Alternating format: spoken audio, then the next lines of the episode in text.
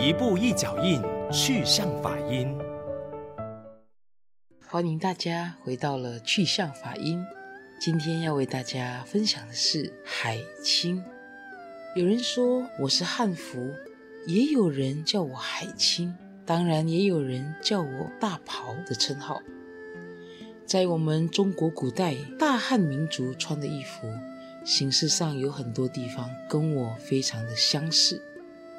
因而很多人称呼我汉服，佛门中的弟子穿起我来是拜佛诵经，样子很庄严美观，所以称呼我为海清。海清本来就是一个鸟的名字，是一种雕类的鸟名，它非常的优雅，在海边飞翔，它的形状就好像一个山的这种大秀。因此，鸟的海清名就把它借来当成是我的大名。我在中国古时候做和尚的会穿我，不做和尚的一般社会人士也会穿我。但是自从西洋的洋风吹到中国来，中国人的服装也就渐渐的氧化，在家人从此就不再穿我了。所以你现在若不跑进博士里面，或唱京戏的戏院里，你根本就不会看到我。你不要看我海清，只是一件衣服，就凭我这个圆领方袍的衣服，就能够使你改换你的身份。谁也都知道，不管什么样的衣服，袖口是不会比我还要大的。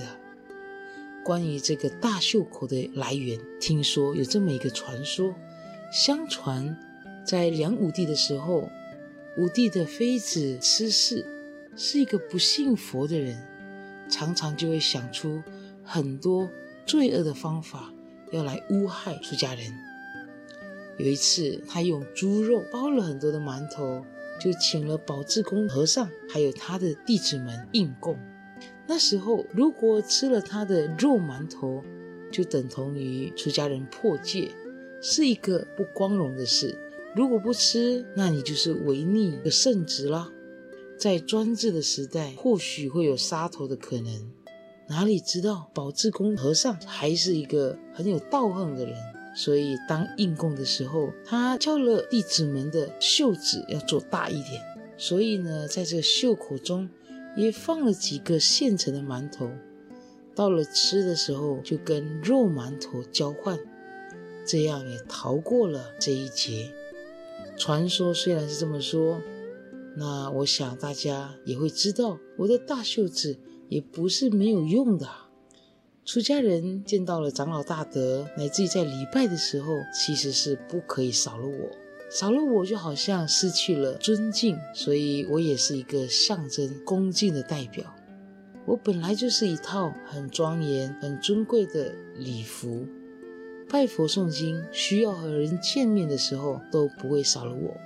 我本来又叫做染乌衣，是说出家人穿我的时候染成灰色或黑色，以免颜色太过鲜艳。